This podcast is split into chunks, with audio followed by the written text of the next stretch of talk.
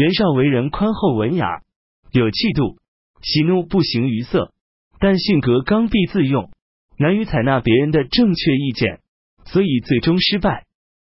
冬季十月辛亥十二日，有一星出现在大梁星次。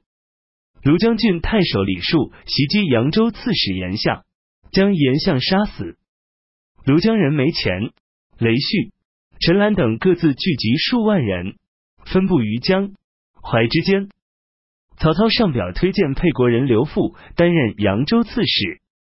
当时扬州属下只有九江郡控制在曹操手中，刘馥单人匹马到合肥这座空城来上任，在合肥建立州府。州府没钱，雷旭等他们都相继向朝廷进贡。数年之中，广施恩德，推行教化，来归附的流民数以万计。于是刘富广开屯田，大修水利官府，与百姓都有积蓄。于是召集学生兴建学校，又加高城墙、堡垒，积聚守城用的滚木石块，加强作战和防守的准备。曹操听到孙策的死讯，打算乘孙权等正在办丧事之机，大举讨伐。是史章说，成人办丧事进行讨伐，是不符合古代道义的。如果不能攻克，便化友为敌，不如利用这个机会厚待他。于是曹操上表推荐孙权担任讨虏将军，兼任会稽郡太守。曹操想让张辅佐孙权。劝导孙权归附朝廷，于是上表推荐张担任会稽郡东部都尉。张来到吴郡，孙权的母亲吴夫人认为孙权年纪尚轻，委托张与张昭共同辅佐孙权。张一心辅政，尽心尽力。吴夫人向杨武校尉、会稽人董袭说：“江东能保得住吗？”董袭说：“江东地形险要，易守难攻。”孙策将军的恩德留在民间，孙权将军继承基业，大小官员都拥护他。张昭主持大局，我们这些武将作为爪牙，这正是地利人和之时，万无一失，不必担忧。孙权派遣张道会稽郡上任，有人认为张本是朝廷任命的官员，疑心他的志向不仅在此，但孙权并不因此而介意。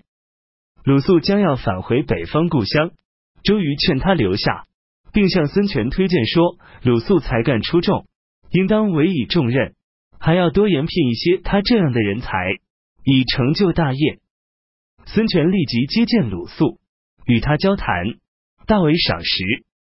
等到宾客都告辞后，单独留下鲁肃，把坐榻合在一处，相对饮酒。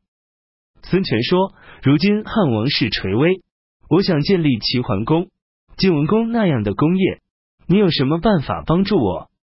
鲁肃说：从前汉高祖刘邦打算尊奉义帝，但并未如愿，是因为项羽从中阻碍。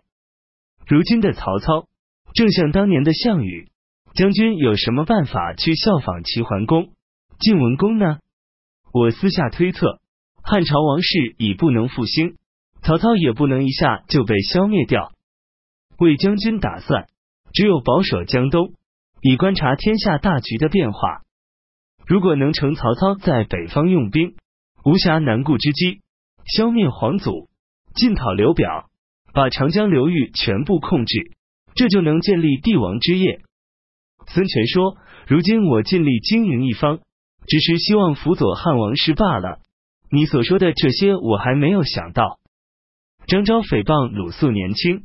粗疏，但孙权却越发重视鲁肃，赏赐给他财物，使鲁肃的豪富同鲁家当年一样。孙权检查属下的低级将领，将部下兵力较少而能力又差的加以合并。别部司马汝南人吕蒙，部下军容整齐，训练有素，孙权大为夸奖，为他增兵，并加以重任。公曹骆统劝孙权尊敬贤才，接纳各地士人，勤于征询对自己的意见。在宴会赏赐的日子，个别接见，询问生活起居，以示亲近，鼓励发言，观察他们的能力与志向。孙权都采纳了。骆统是骆俊的儿子。庐陵太守孙府恐怕孙权不能保住江东，暗中派人送信给曹操，请他率军南下。那个送信密使报告了孙权，孙权把孙府左右的亲信全部处死，分散孙府的部署，把他迁徒到东部看管起来。曹操上表朝廷，征召华歆为议郎，参议司空府的军务。庐将军太守李树不肯服从孙权。而且收容孙权部下的叛徒，孙权把这些情况报告曹操，说扬州刺史严相是您从前任用的，却被李树杀害。李树肆无忌惮的杀害朝廷官员，应当尽早诛灭。如今我出兵征讨，李树必定还会花言巧语向朝廷求救。您身负天下重任，一举一动都会被全国所注意。请求您告诉负责具体事务的官员，不要再听信李树的话。于是孙权进军宛城，围攻李树。李树向曹操求救，曹操不加理睬。于是孙权攻下宛城，放纵士兵屠城，砍下李树的人头示众，把李树的部属二万余人都迁到自己的控制区内。刘表进攻长沙郡太守张宪，连年不能攻克。曹操正与袁绍在官渡对峙，分不出兵力来救张宪。张宪病死后，长沙人又拥立他的儿子张翼接替他的职务。刘表进攻张翼以及零陵、贵阳两郡，全部平定。从此，刘表拥有土地数千里，军队十余万，便不再向朝廷进贡。他在郊外祭祀天地，住处和衣服器具。都仿照皇帝的式样。